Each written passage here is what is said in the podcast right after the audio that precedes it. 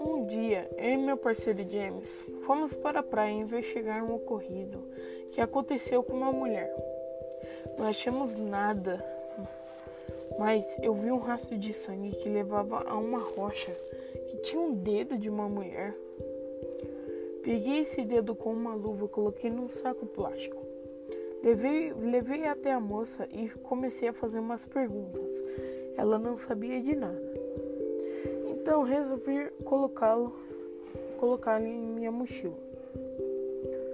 Depois de ter terminado o ocorrido dela, eu lembrei que eu estava com esse dedo na minha mochila.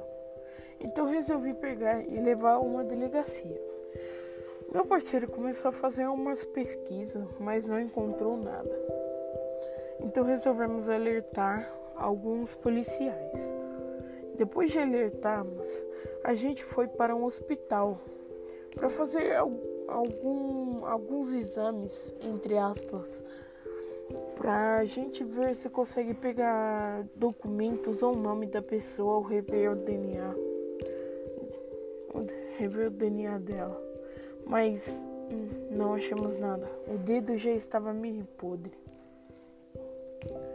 Mas quando fizemos o último exame, estava o nome meio apagado.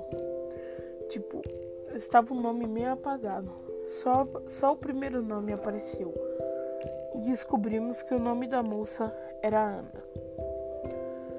Perguntei para muitas pessoas se elas conheciam a Ana e acabei achando os familiares dela que falaram que ela tinha desaparecido há dois dias atrás e eles estavam des desesperados.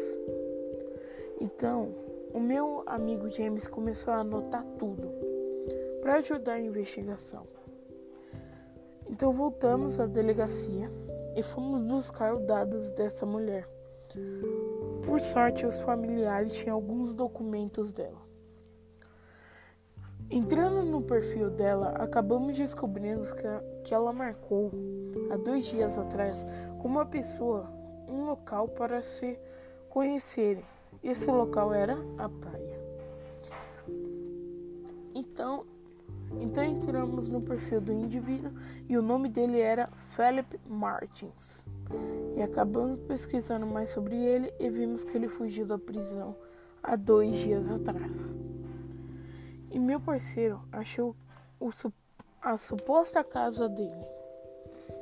Fomos lá, fomos lá, bolamos um plano. Eu entrei pelos fundos e meu parceiro distraía ele pela porta principal. Ele estava tão distraído com as mágicas do meu parceiro que eu consegui algemar ele. Então ele conseguiu chamar ele e jogar contra a parede. Então ele confessou tudo o que aconteceu e falou que a Ana estava presa em um cativeiro no topo da montanha. Então eu e meu parceiro fomos ajudá-la. Chegando lá, vimos que a porta estava meio aberta. Entramos e vimos a Ana sem comer sem comer, falamos com ela, mas ela não falava nada. Ela não viu o sol. Ela não viu o sol há dois dias atrás. Ela estava suja e toda machucada. E seu dedo cortado podre. Então, ajud então ajudamos a levá-la ao hospital.